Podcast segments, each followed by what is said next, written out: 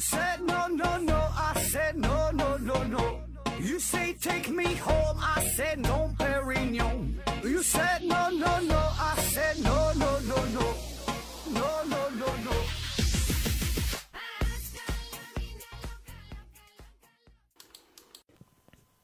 拼命探索，不计后果。欢迎您收听《思考盒子》，本节目由喜马拉雅平台独家播出。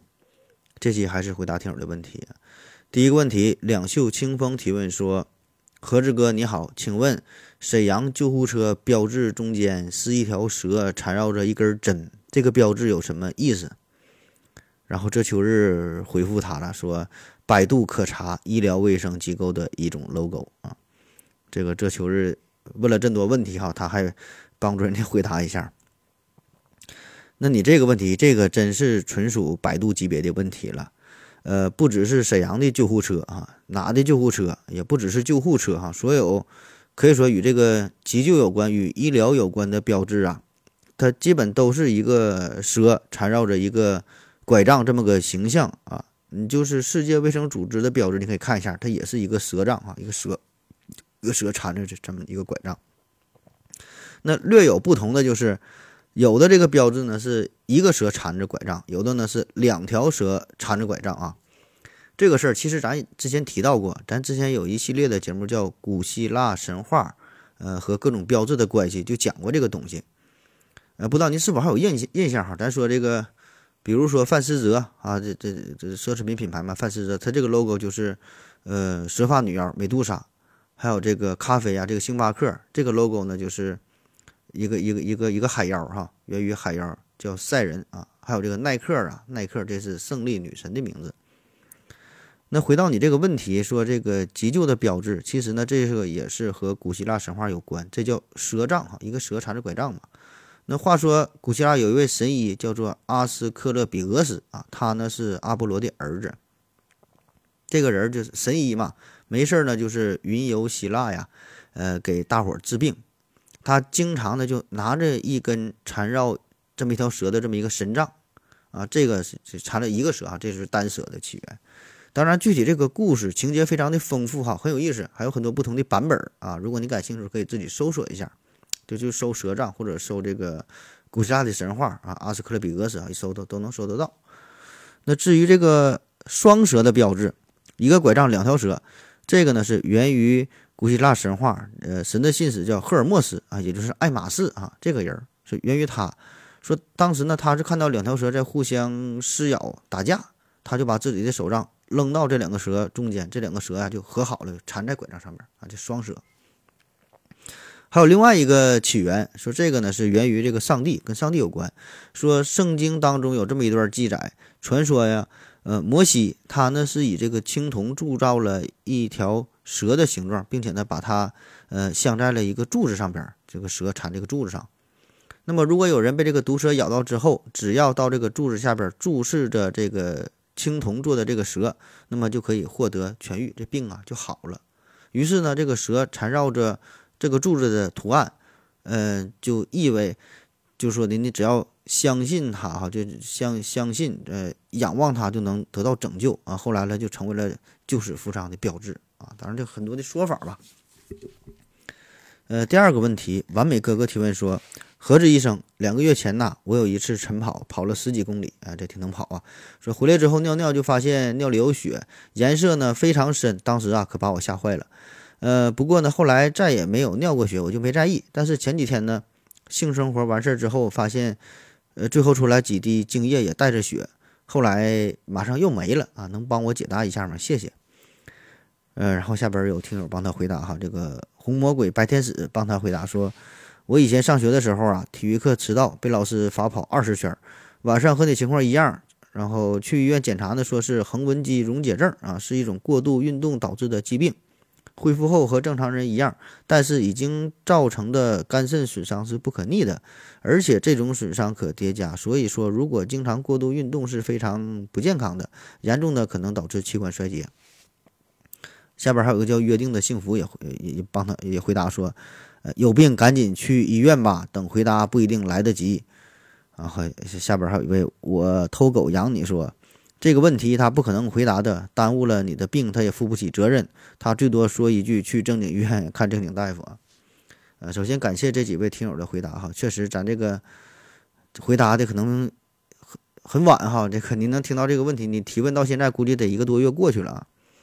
但是说作为作为粉丝哈，咱说作为一个朋友啊，我提醒您一下，确实有病赶紧去去医院哈，赶紧去医院找正经的大夫给你看。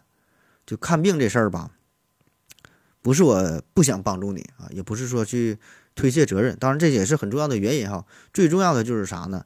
看病这事儿必须得是面对面的，呃，有很多事儿都你你说不明白，仅凭网上你这么描述，你说的也不专业，你描述的也也不不一定对。你说尿流血感觉很红，对吧？有很多患者就就我就接触很多患者说我尿尿里很红很红，我说你我说你尿一下拿来我看一看。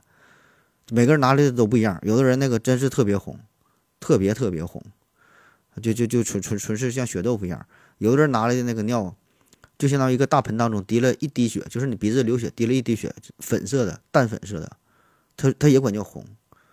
所以说这种描述很不靠谱啊，特别是在网上语言的表达这种交流啊，你别说是呃你这种病症的描述，就是咱微信聊天有的时候就很容易产生误会。所以你描述的。一定不准，对吧？再再到我听，然后我也很容易产生误解，所以看病这事儿啊，真的你就得去医院面对面的去说啊。如果真的仅凭网上你这几句描述，我就能给你做出一个准确的判断，我给你下一个诊断，然后给你开药，把你病给治好了。真要这么简单的话，那所有的医院也就全都黄铺了啊。所以呢，你我我感觉你你在网上问诊是毫无意义的，对吧？浪费你的时间，也浪费我的时间，毫无意义啊！所以说，也是为了您自己健康负责，对你自己生命的负责。有病赶紧去医院，你要不去，你就不去啊！你在网上问也没有用啊，问谁谁也不知道啊，你根本你就说不清楚这个事儿啊。下一个问题，呃，荒草爬。满马共多旁边有啊？提问说：“何志好啊，第一次提问，想知道现代化是不是一个分工细化的过程？如果是的话，为什么要搞全民政治？不应该是交给一小撮政治精英去处理吗？这个观点是否能够推导出民主或者是普选是反反现代化的？”嗯，这个问题我不知道您各位是否听听听清楚了哈？呃，反正我是没太理解哈。我再简单把这个复述一下。他说：“这个现代化是不是一个分工细化的过程啊？”我觉得现代化确实是一个分工细化的过程啊，这个应该呃没什么疑问。就是咱们现在分科越来越细，每个人研究的东西越来越具体，越来越细化，对吧？现在你说研究生啊、博士啊，都研究自己这么一丁点儿的小的领域啊，工作也是。很多流水线上的工作，组装一个汽车，这人可能就只研只只做这么一个螺丝，分工越来越细化。然后他说，紧接着说，呃，为什么要搞全民政治？哈，这个什么民主和普选是不是反现代化？我没太整明白。你说这分工细化和这个全民政治有啥关系？呃，为啥是他怎么要交给一小撮政治精英去处理？嗯，我仔细想了想之后，我试着去理解这个问题，哈。我感觉你是不是想问，就是说，嗯，因为分工细化，我们每个人都只研究自己这点事儿啊，都只把自己的本本职工作去做好，也就 OK 了。就比如说你是研究导弹的，你就专心研究导弹，对吧？你研究这个什么电动汽车的，你就去研究电动汽车。哪怕你是种地的，你就专心种地；你扫大街的就专心扫大街，对吧？你厨师就把研究把菜做好。然后作为管理部门。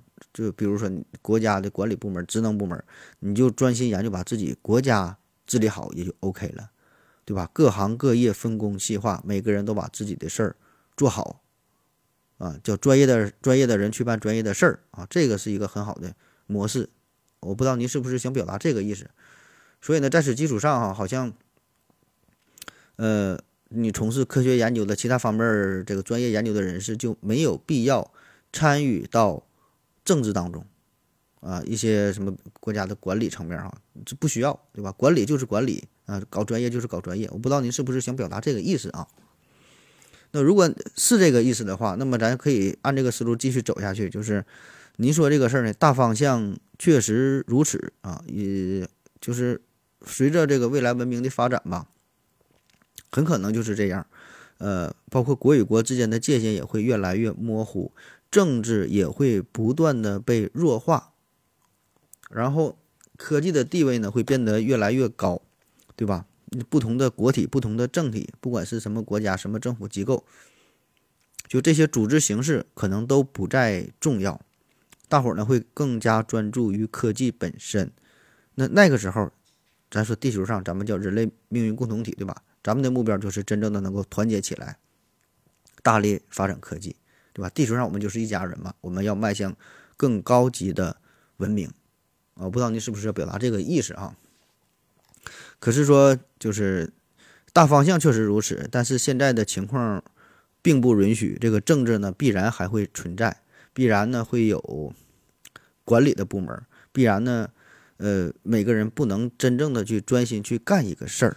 对吧？你专业的人员可能会慢慢走上仕途，成为一个管理的人员，对吧？现在环境它确实就是如此，呃，因为按照咱们现在的历史的惯性啊，现在生产力的水平，对吧？呃，整个这个社会的基础，呃，社会的文明的结构等等吧，很多因素的影响，还不能一下子转变成你说的那种形式啊，必然呢还会有一些交叉的部门。呃，有一些人士哈，不能只干自己的事儿，嗯，也不知道说没说明白吧。下一个问题，向阳撒尿见彩虹提问说：“请问何子？请问何子？中美之间是否出现了呃修昔底德陷阱啊？修昔底德陷阱，这个理论是否出现？是怎样判断的？啊，说这个修昔底德陷阱啊。”嗯，这个词儿现在挺火啊，这个中美关系吧，各种摩擦。嗯，这个词儿是古希腊著名的历史学家修昔修昔底德啊，修昔底德啊，他提出来的。呃，啥意思啊？修昔底德陷阱就是说，一个新的崛起的崛起的大国必然要挑战现存的大国，而现存的大国呢，也必然回应这种威胁。对吧？一个想崛起，一个不让你崛起，那么这样这个战争就是不可避免的，对吧？很好理解，老大一直在自己的位置，呃，老二起来了要取代老大，自然呢就会产生战争，对吧？比如说这个之前的古雅典和这个斯巴达，那古雅典迅速的崛起就震动了，呃，这个老牌劲旅，这个斯巴达的他的这个统治地位。对吧？那么剧烈的恐惧感就使得斯巴达人要做出了反应，然后就催生了二者之间长达三十年的战争。再比如说德国发动的两次世界大战，那就是因为德国逐渐强盛嘛，取代了欧洲成为欧洲，取代了那个英国成为欧洲最大的经济体。然后在一九一四年、一九三九年先后导致了两次世界大战。还比如说这个美国独立战争、日俄战争啊，等等等等，很多的战争。呃，当然这个。背后的战争的原因，它并不单一，对吧？很复杂，但是其中有一个根本的地方，就是一个国家的实力逐渐的崛起，对原有的另外一个大国构成了威胁，提出了挑战，于是两个国家自然就会干起来啊，这个战争就不可避免。所以呢，目前的大情况哈，那你说这个中美之间这个事儿，那美国这是全世界的老大。对吧？不可否认，全世界老大。那不管现在你说它疫情如何严重，呃，再加上它总统的更迭、换届选举，对吧？老美的实力仍然是世界第一，这个确实是不可否认的。而另一方面呢，咱们中国的崛起，这个也是有目共睹，对吧？虽然咱们也一再强调，呃，说世界上本无修昔底德陷阱，对吧？只是大国之间一再发生的战略误判，就可能。自己给自己造成修昔底德陷阱，对吧？也就是说，就是咱们崛起是崛起，我们变得更强，变得更富有。可是我们态度已经表明了，我们无意要追求成为世界第一，更无意要打压其他任何的国家。我们想要做的就是把自己的路走好，我们想把自己的经济搞上去，想让自己的人民过上好日子，为人民谋幸福，对吧？这个是我们想要做的，我们并没有假想敌，我们不想说跟任何人去比，是吧？只想自己跟自己比，过得更好。但是没办法，这我们想是这么想。这个修昔修昔底德陷阱就是，这这这这他他不管你怎么想，对吧？人家对方就把你当成敌人。还有什么中国威胁论哈等等等等，这些是永远绕不过去的话题，对吧？不管你自己怎么说怎么想，不重要，重要的是啥？别的国家会认为你就是他的敌人，对吧？他会把你当成敌人，你的强大自然就会对他构成威胁，起码他是这样认为的，所以就要对你进行打压、进行制裁。所以这个它它就叫修昔底德陷阱嘛，对吧？下一个问题，嗯，说何子大神。嗯，玛卡真的有用吗？各种说什么增大增粗的，是不是都是骗人的？啊，没有用，都是骗人的。下一个问题，吃睡玩玩玩提问说，呃，如果在我们的世界里啊（括弧地球上啊），说这个时间流速变快了，那么表走的也快了，而我们呢是用表来量度时间的，所以呢，我们如何判断时间变快了呢，或者变慢了呢？比如。表啊，电子表、钟摆这些东西都是时间的量度，但也会随着时间快慢而快慢。所以，我们有没有一个量度的工具去量度呃绝对的时间流速？然后下边又有两个好心的听友帮他回答说，呃，这叫我偷狗养你啊。回复说，我觉得时间快慢是相对的，比如双胞胎杨谬，呃，说哥哥的时间比弟弟快。肯定呢有一个比较的现象，很多时候省略了比弟弟，是因为作者认为读者可以理解这里省略了什么。然后思考人生回复说，时间是人类定义的，个人认为就像就是和尺子是一个意思。嗯，这个问题 问题我也整不太明白。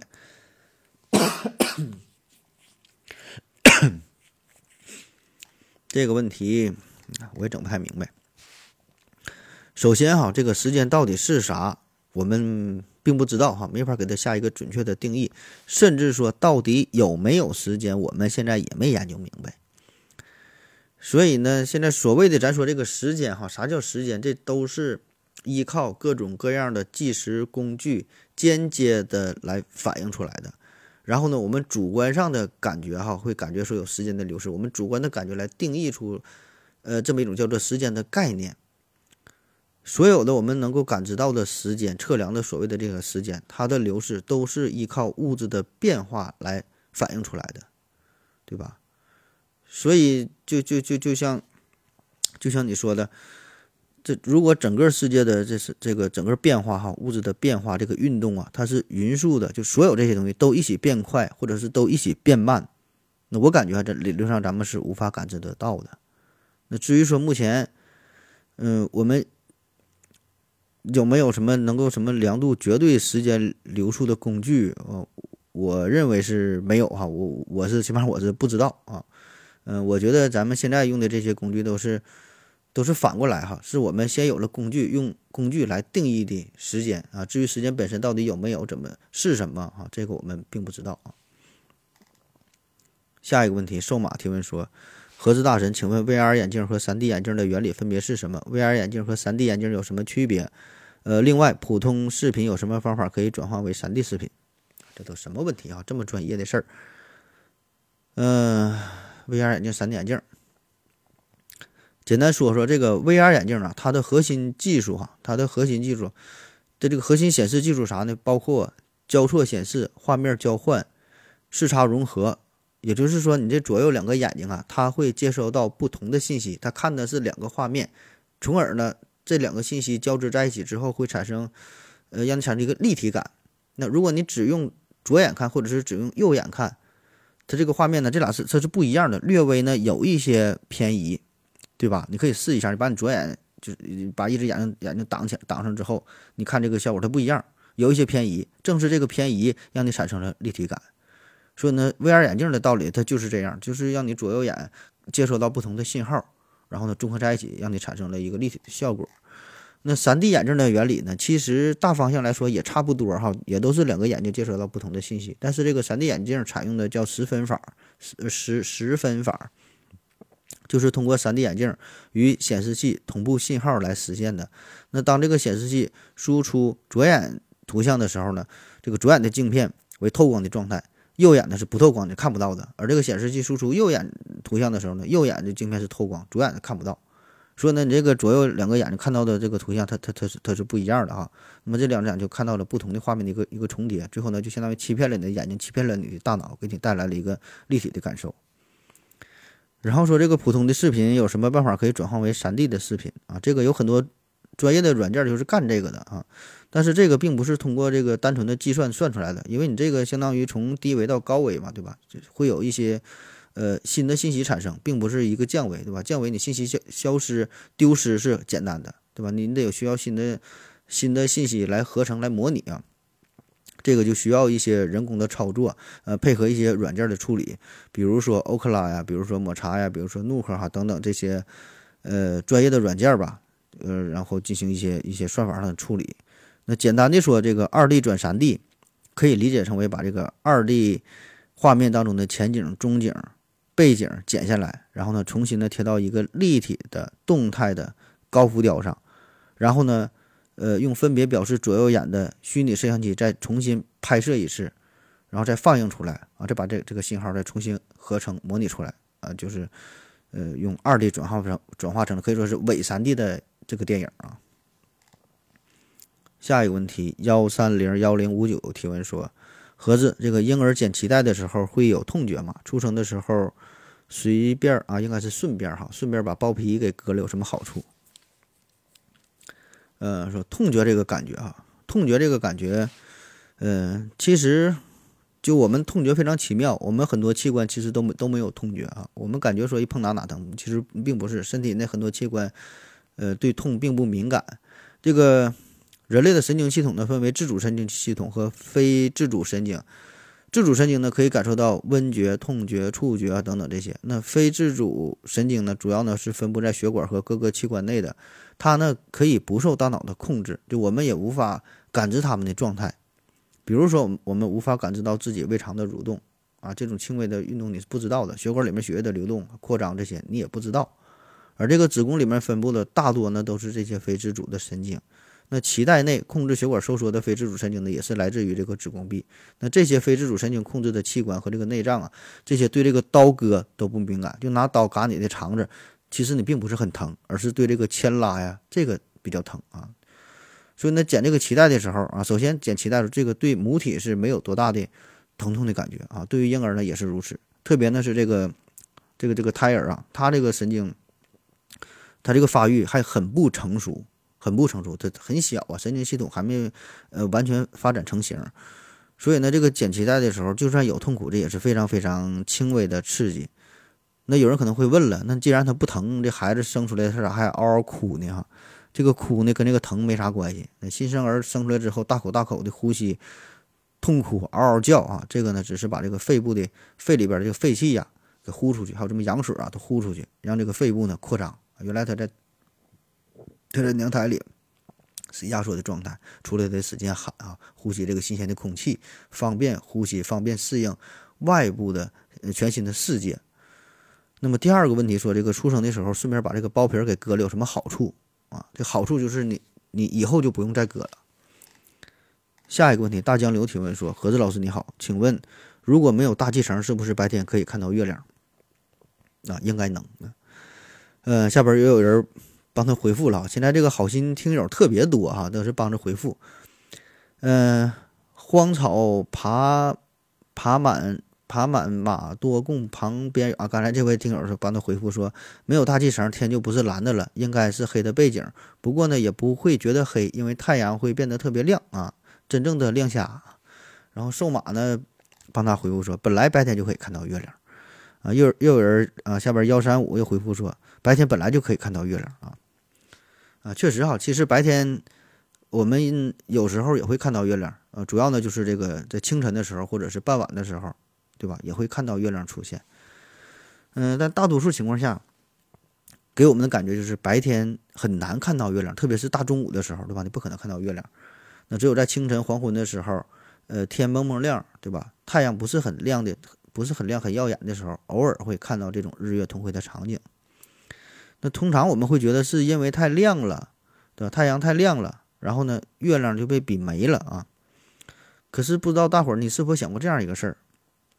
就是在出现日食的时候，日食的时候，太阳也非常亮，然后我们会看到一个黑乎乎的月亮，纯黑的月亮，把这个太阳给挡上，就在太阳旁边，对呀，对不对啊？太阳非常亮，对吧？月亮在它旁边，我们也能看到月亮啊，特别特别黑的月亮，非常明显。那么在不是日食的时候，怎么就看不到了呢？怎么就没在天上看到一个特别特别黑的月亮呢？对吧？出现问题了。那以此类推，月亮白天在天空运行的时候，我们也应该看到一个纯黑的圆形或者是个半圆的月亮才对，而不是看不到。那么这个呢，原因就是啊，正是由于这个大气层所造成的，太阳照射到大气层的。光线会发生散射，那使得这个大气层会变得整体都非常的明亮，这个亮度远远就超过了月亮反射光线的亮度，所以呢，这个月亮对着太阳的亮面的时候，我们是看不到的，而这个月亮背对太阳的那一面，就是应该就看着比较黑、比较暗的啊。那虽然在地球上看来它应该是黑色的，但是呢，也是由于大气层太过明亮，那么它在大气层的后面，我们也是没法看到。那即使我们的目光能够穿过大气层，那由于太空的背景是漆黑一片的，我们也只能看到月球正对着太阳的亮面，那暗面而是看不到的。所以呢，无论如何，我们白天都很难看到月亮哈，而只是在早晨或者是黄昏的时候，呃，大气层的亮度比较低的时候，呃，我们才能看到月亮。所以呢，如果没有大气层的话，那么理论上哈，我们确实是更容易会观察到月亮的。下一个问题，贴地飞行提问说：盒子，呃。问个睡眠的问题，从躺下准备睡觉到睡着的这个时间的长短呢，有什么科学研究吗？对于同一个人来说，也会呃有时很快入睡，有时候翻来覆去呢睡不着的情况。那入睡的时间和什么有关系？睡眠睡着的瞬间是如何失去意识的？听觉、视觉等感觉是逐个消失的，还是同时失去的？啊，就是一个关于睡眠的话题啊。呃，咱一个一个说哈，睡眠。嗯，从躺下准备睡觉到睡着这个时间的长短有什么科学研究啊？你说这个事儿叫平均睡眠时间，就你躺下到真正入睡哈，平均睡眠时入睡时间，这个时间呢长短不一啊，确实就是对于每每一个人来说，就是具体的人就他自己睡觉入睡的时间长短他也不一样，对吧？很正常。累的时候可能有时候三五分钟就睡着了，有的时候呢可能十分二十分钟一个点翻来覆去也睡不着啊。那一般来说呢，这个入睡的时间大约哈，咱说大约吧，是十分钟、二十分钟，一般不超过半个小时，还都算正常。那第二个问题说，这个入睡的时间和什么有关啊？这这个影响因素太多了，比如说你的年龄、你的身体的状况、周围的声音呐、光线呐，对吧？你本身的心情啊，你晚饭吃的多少啊？啊，这些很多很多影响因素了。呃，第三个问题说，这个睡着的瞬间是如何失去意识的？听觉、视觉。呃，等等，这个感觉是逐个失去还同时失去啊？我觉得最先失去的应该就是视觉吧，因为你睡觉你得闭上眼睛，你看不着东西了，对吧？但是听觉应该是最后消失的，因为你可以一直听咱们节目啊。下一个问题，暗恋美羊羊提问说：何子，我想知道一直提问的这球是啊，应该是这球日哈，是不是你的小号啊？这当然不是我的小号了，我还不至于无聊到这个份儿上啊。这个问题一天正经问题这么多呢，我还自己还我还编点问题，我真是闲的。下一个问题，大力干出奇迹啊！提问说：何子喝汤为啥有那么多人重视？人们对汤是不是有很大的误解？呃，营养成分不是大部分都在料里吗？他说喝汤这个事儿啊，很多人都认为喝汤有营养，对吧？经常煲汤哈，什么鱼汤、鸡汤啥的，专门喝汤，肉都不吃。嗯，喝汤这事儿，如果单纯从营养的角度来说，汤啊，它当然没有食材本身有营养了，对吧？不管是鸡汤、鱼汤、甲鱼汤、排骨汤，什么汤啊，这些汤呢，喝起来确实很好喝，对吧？很鲜美，但是从营养价值来说，保证是没有这食物本身更更有营养价值了。它不管什么汤，它都是，对吧？你不管啥汤，它它都是汤。那既然是汤。百分之九十九的成分它都都是水啊，剩下的百分之一它都是氯化钠，说白了就是咸盐水味儿啊。当然我这我这个我这个比例说的有点夸张，里边还有点别的乱七八糟的东西，对吧？所以你就想想这个咸盐水它再咋呢有营养，它它能它能有啥营养，对吧？还有人说这个喝骨头汤补钙啊，这也是扯淡啊。这个钙，它钙它也分为不同的状态，那只有成为离子状态的时候，它进入肠道才有可能被人体吸收，对吧？你喝的那骨头汤，这是有钙，但你这吸收不了，它也没啥用。你喝那玩意儿还不如喝点牛奶，含含含钙能吸收的多。所以喝汤这事儿，如果你只是觉得好喝，那你就喝，随便喝。如果如果是为了补充营养，呃，那就算了吧啊。特别是对于一些痛风的朋友啊，喝汤这事儿呢，更得小心点儿。下一个问题，呃，West World Dreamer 提问说，油门和刹车一起踩会发生什么情况？啊，下边思考人生又帮他回答了说，主要看刹车，刹车质量有没有保护啊。像我的小滑板，刹车一踩，油门无效。瘦马回答说，是停车踩还是？行车过程踩是挂空档踩还是什么档踩？踩的是同一辆车吧？啊，呃，油门刹车一起一起踩这个事儿啊，这确实得看什么样的车啊，不是说汽车的品牌品品牌档次哈，而是说这个汽车呀，它有一个系统啊，叫 BOSS 系统啊，BOSS 不是老板哈，是 BOS 系统，嗯，也叫刹车优先系统。那现在很多车都有这个功能了，其实就是为了保护、为了安全嘛，就刹车优先。对，俩一起踩，当然是刹车优先，它先停，对吧？就踩这车的时候，同时踩下刹车，就是说你单踩刹车的时候，都会向这个行车电脑发出一个信号。你踩了刹车之后，行车电脑就会通知 ABS 准备工作，对吧？就防抱死系统。然后呢，这个供油系统也会发出指令，将这个喷油量啊降到怠速水平。就是就是就是不再喷那么多油了，所以呢，这这是一个连贯的系统，不只是单纯刹车。所以呢，即使在这种情况下，刹车系统失灵了，也会相对安全的让你这个车速逐渐降下来啊，这叫 BOSS 系统啊，就起码说不会让这车越跑越快，完全失控啊，这是为了安全起见。所以呢，这种情况下，如果你两个一起踩啊，这个车呢多半呢它会停下来。那还有一种情况呢，就是你没有这个呃刹车优先系统，老式的那种车。那么这个时候俩一起踩，这就相当于拔河呗，看谁劲儿更大，对吧？看你刹车系统更厉害还是发动机更厉害。呃，但是确实哈，一般刹车的力气都没有这个发动机力气大啊，可能踩了之后车会继续向前，只不过呢没有之前那么快啊。还有一种情况呢是原地烧胎啊，这个就是有点这个表演的成分了，就车在地下，车轱辘一顿转哈，车不咋往前走，往前一蹭一蹭往前走啊，这个对轮胎和刹车片，呃，伤害都挺大哈，您就别轻易尝试了。下一个问题，再次编辑昵称提问说：最近呢，国内掀起了一股否定西方、否定西方文明历史的潮流，有些体制内的专业人士都参与其中。呃，然后说提出的观点呢，好像挺有道理。比如呃，记录圣经呢需要四三四百张羊皮之多，因此呢不可能是从古代流传下来的，而是后人的脱伪之作。还有认为呢，古希腊先贤的大量系统性思想论著不可能完整的保存下来，应该是后人伪造的。对此，何总有何看法？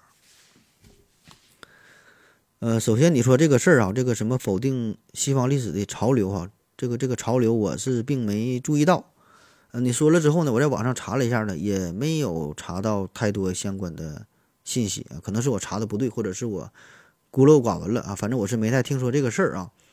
然后具体到具体到你举的这两个例子，说这个圣经是托伪之作，就是假的呗。还有什么古希腊先贤的思想著作都是假的。反正起码以我现在的拥有的这个认知哈，以我个人的这个知道的这个事儿，这个知识水平来看，嗯，不大可能是假的，不大可能是后人做的。这是确实有好几千年的历史了，就是我我个人是这么理解的。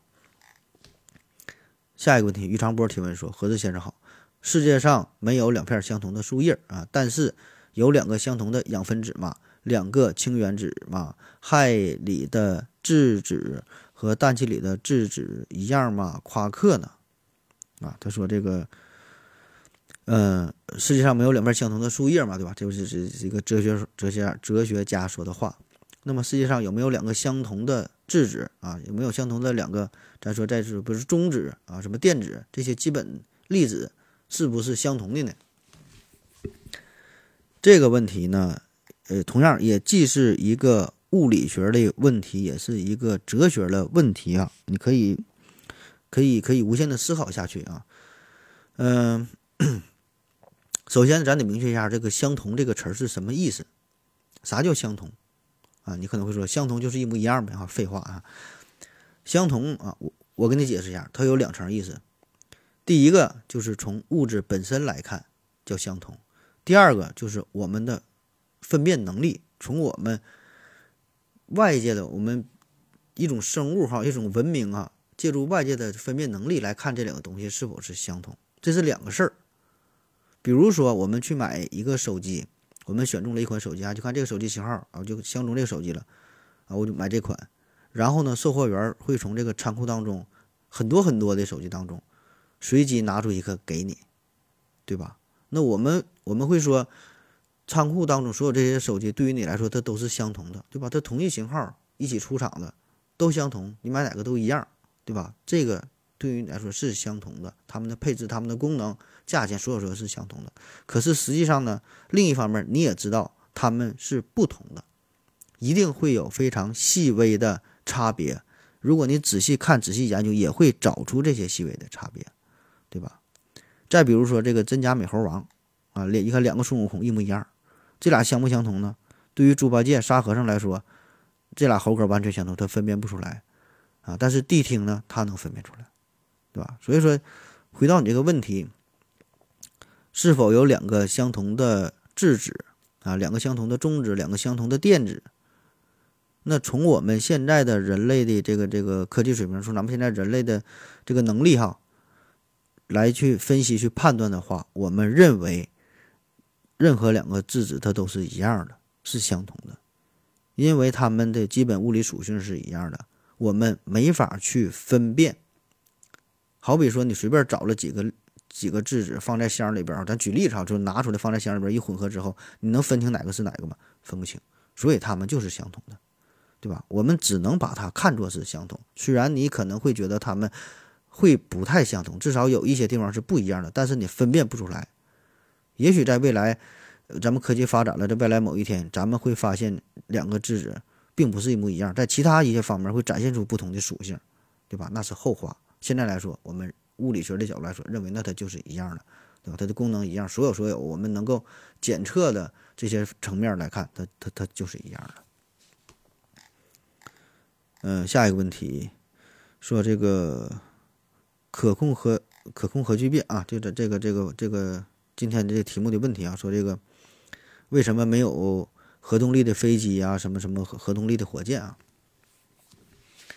嗯，这个事儿简单的说哈，为啥没有这个核动力的飞机呀、火箭呐？最主要的还是技术的原因啊，安全的原因呗。那你看现在我们。已经成功的研制了什么核潜艇啊、核动力的航母，对吧？等等这些大型的核装备。呃，那为啥没有核动力的飞机和火箭？嗯，当然，其实也不是没有啊，有，有过很多的尝试，也成功的做出了这种飞机，也飞上天了。呃，但是技术并不成熟，没法大规模的推广应用开。咱可以回顾一下这个历史啊，简单说一说。那早在上世纪的四十年代。嗯，当时呢，美国和苏联就已经开始设想要利用核能作为飞机的动力，也进行了一些研究啊，而且推出了这些测试的飞机。比如说，美国当时呢是选择了 B 三六轰炸机作为核动力飞机的一个测试的原型。怎么做的哈？就是在这个飞机上加装了一个小型的核反应堆，呃，这个呢是呃为四台嗯勾四七发动机提供核动力。那并且呢，成功的进行了试飞，真飞起来了。那在此之后呢，这架飞机呢又测又进行了多次的试飞，哈，呃，都飞的是成功了，但是呢，始终没有办法解决核反应堆的辐射的问题。后来呢，在一九五六年哈进行了最后一次飞行之后，就再也没没飞了。后续呢也有很多的研究，但是呢也都没能成功，没能从根本上解决问题。那进入到新世纪之后，美国呢再次提出了要研究核动力飞机的计划，美国空军资助。呃，诺斯普洛格鲁曼公司进行全球鹰无人机核动力版本的可行性研究。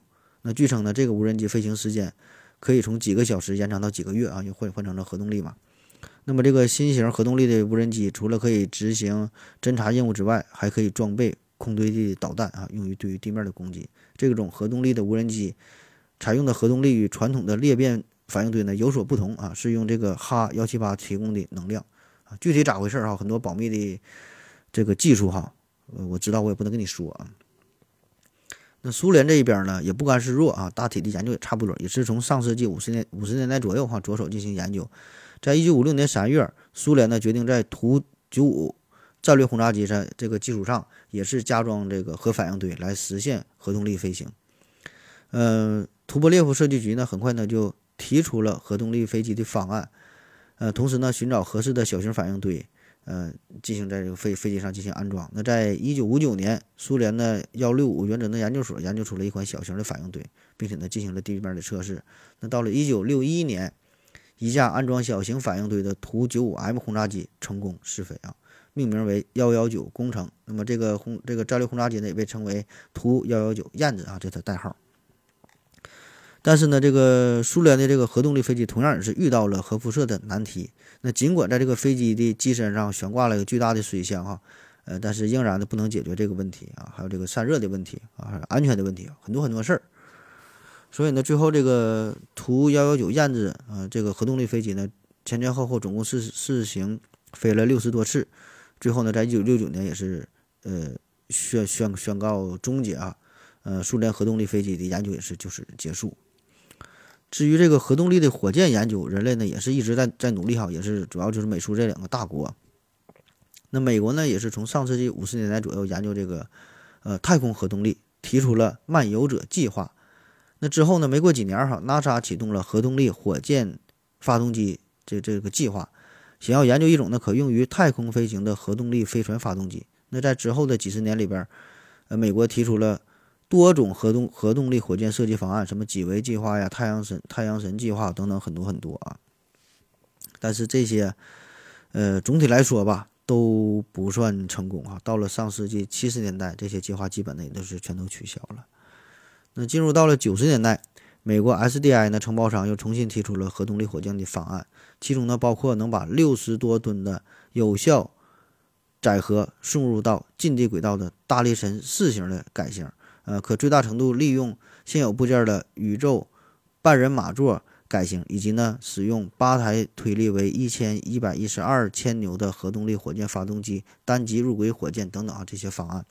那在二零零三年一月，美国呢又开启了普罗米修斯计划，在此基础上呢，又提出了继木计划啊，为木星探测器提供主推进系统和这个电源系统。那除了这个美国，俄罗斯呢近几年也开始。呃，研究用于太空探索的核动力火箭。那从以上这些研究历程来看，嗯，无论是这个核动力的飞机还是核动力的火箭，哈，这个技术难度都是相当之大啊。再加上一些安全的问题吧，所以呢，距离真正投入使用，这个，嗯，只能说是还有很长的路要走。好了，今天节目就是这样，感谢各位收听，谢谢大家，再见。